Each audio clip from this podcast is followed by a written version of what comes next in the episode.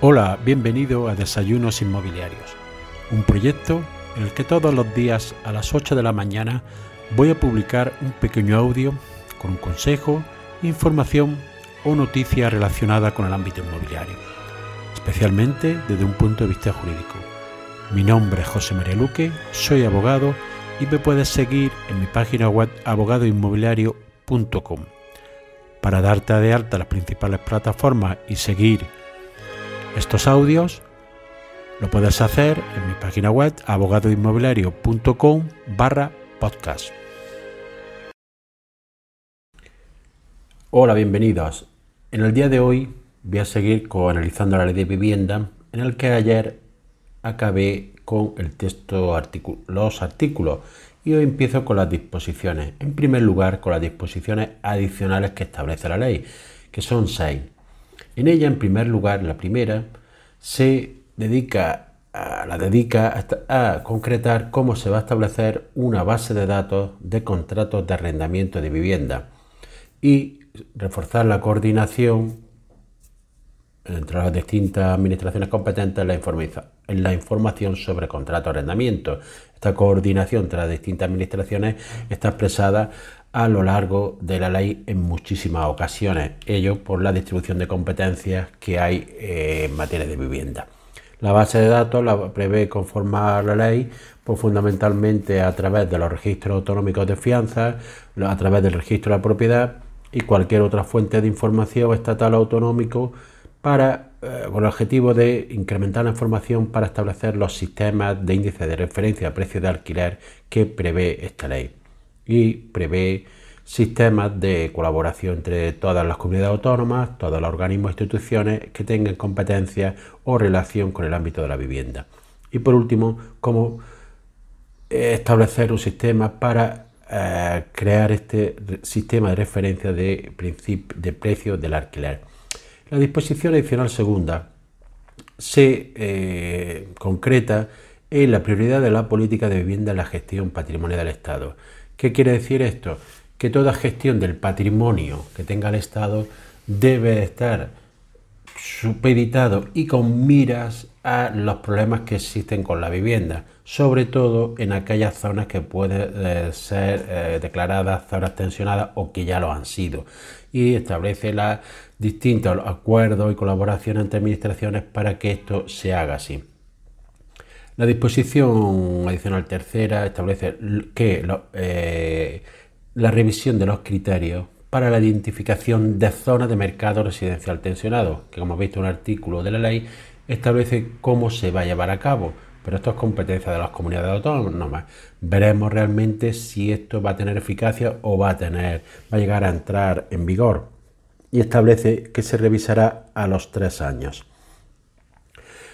La disposición adicional cuarta es realmente sorprendente porque establece que la aplicación de recursos de los planes estatales en materia de vivienda en los trámites de intermediación y conciliación. Como veremos más adelante, esta ley modifica la ley de enjuiciamiento civil y en muchos procedimientos para recuperación de vivienda, procedimiento de desahucio, etcétera, prevé que haya un trámite previo de intermediación y conciliación. Pues bien, aquí dice que las comunidades autónomas y organismos competentes podrán destinar de los planes estatales de vivienda medios y fondos para realizar estos trámites de intermediación y conciliación.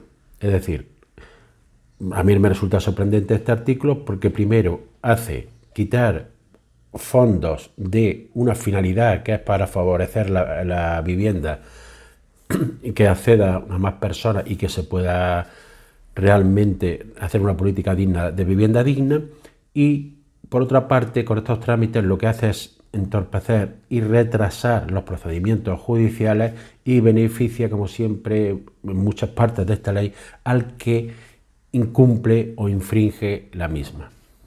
La disposición final quinta establece, prevé la creación de un grupo de trabajo para regular los, hacer una ley también para los contratos de arrendamiento de uso distinto de vivienda. Veremos a ver si este se lleva a cabo porque estamos en un periodo electoral y si hay cambios de de signo político en el gobierno, probablemente esta ley sea derogada o, derogada en parte. La disposición adicional sexta se refiere a los administradores de fincas, es decir, regula esta figura con criterios muy genéricos que ya están establecidos en otras normas y viene eh, a destacar, yo a destacar que regula parte del administrador de fincas, pero no regula en ningún caso la figura, por ejemplo, del agente inmobiliario, de gran importancia en la actividad y que carece de cualquier tipo de regulación. Yo creo que hubiera sido el momento de sentarse con las partes y haber establecido unos criterios, una, establecer cuál es de la cualificación mínima que debe tener las personas que se dedican a la intermediación de fincas, los requisitos, etcétera. De esto nada, solo en un artículo corto regula lo que son los administradores de fincas eh, y dice que son las personas físicas que se dedican de forma habitual y retribuida a prestar servicios de administración y asesoramiento a los titulares de bienes inmuebles y las comunidades de propietarios de viviendas. Dice que deben de tener la, la capacitación profesional requerida y deben de cumplir las condiciones legales y reglamentarias que sean exigibles. Es decir, se remite a otras leyes que actualmente no tienen, no está regulado en ninguna de ellas, solo por los colegios profesionales de administradores de fincas y que establece cómo deben de actuar, pues como cualquier profesional, con eficacia, diligencia, responsabilidad, independencia, con sujeción legal de vigente y a los códigos éticos, etcétera, etcétera. Y por último, prevén que deben de tener en todo caso un seguro de responsabilidad civil, bien directa, de forma personal o de forma colectiva, por ejemplo, dentro del ámbito del Colegio de Administradores de Fincas. A continuación, la ley prevé ya las disposiciones transitorias. A esta se refiere a cuando entra en vigor una ley, cómo la afecta a situaciones que ya están vigentes en aplicación de leyes anteriores.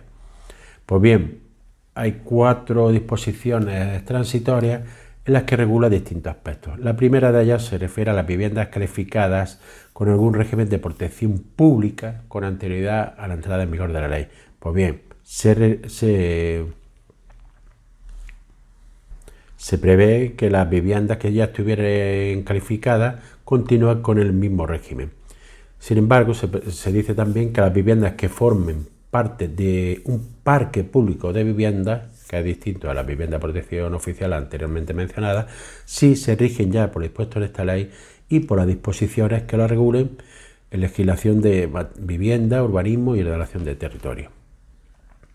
La disposición transitoria segunda se eh, hace una realmente se refiere más bien a un objetivo en relación con el, parque de, con el parque de viviendas destinado a políticas sociales.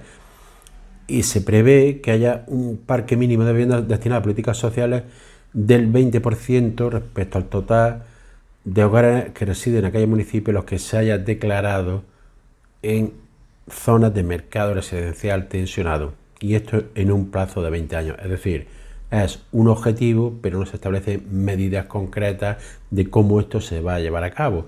Se supone que sería en normas de desarrollo, reglamentos, etcétera, etcétera. Y siempre que deberán llevarse a cabo por las administraciones competentes, que en este caso son comunidades autónomas y municipios. La disposición transitoria tercera se refiere es una norma procesal que se refiere a los procedimientos suspendidos que fueron en virtud del decreto ley 11-2020 porque se adoptaban medidas complementarias eh, en el ámbito social económico para hacer frente al COVID-19, es decir, todavía hay procedimientos suspendidos y se prevé una norma transitoria, sobre todo cuando eh, la los procedimientos son iniciados por grandes tenedores de vivienda. En este caso, solo se pueden reanudar estos procedimientos por a petición expresa de la parte siempre que se hayan sometido al procedimiento de conciliación o, o intermediación que a tal efecto establezcan las comunidades autónomas, perdón, las administraciones públicas competentes. Me parece sorprendente, no se prevé cómo se van a establecer estos procedimientos, lo dejan abierto a que lo hagan las administraciones públicas competentes y sin embargo someten a la persona que ha iniciado un procedimiento judicial a este requisito cuando todavía no se sabe ni cómo se va a hacer ni quién lo va a hacer. Es algo realmente que deja en una indefensión a estas grandes tenedores de vivienda que tengan iniciados procedimientos judiciales. Pero además establece esta disposición que este requisito hay que acreditarlo.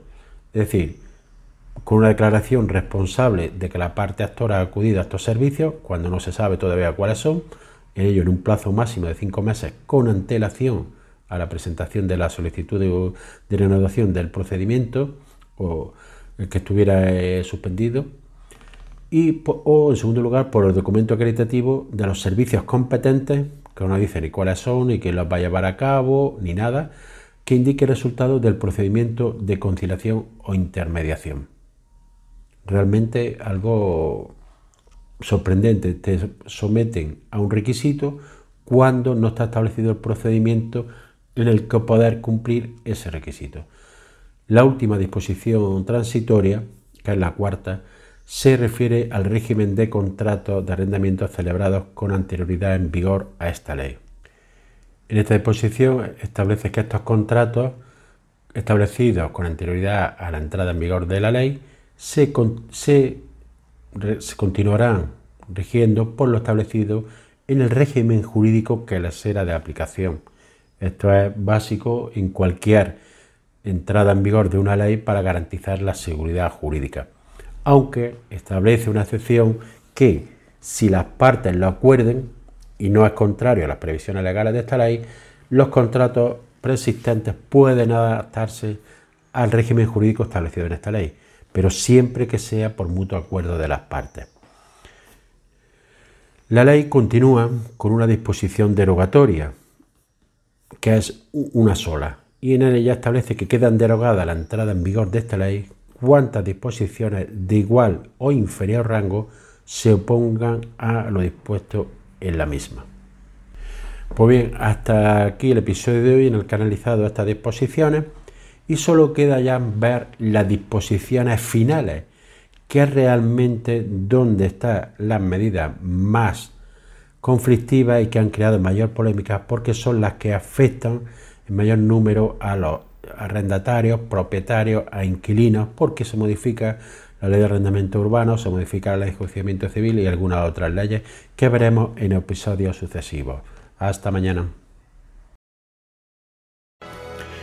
Y así llegamos al final del episodio de hoy. Espero que te haya sido de utilidad para ampliar tu conocimiento en el ámbito inmobiliario. Si quieres que este podcast llegue a más personas, puedes compartir en tu red el enlace del episodio o darle una valoración positiva en la aplicación que utilizas para escucharlo. Recuerda que me puedes seguir en abogadoinmobiliario.com. Gracias por escuchar, nos vemos en el siguiente episodio y que tengas un excelente día.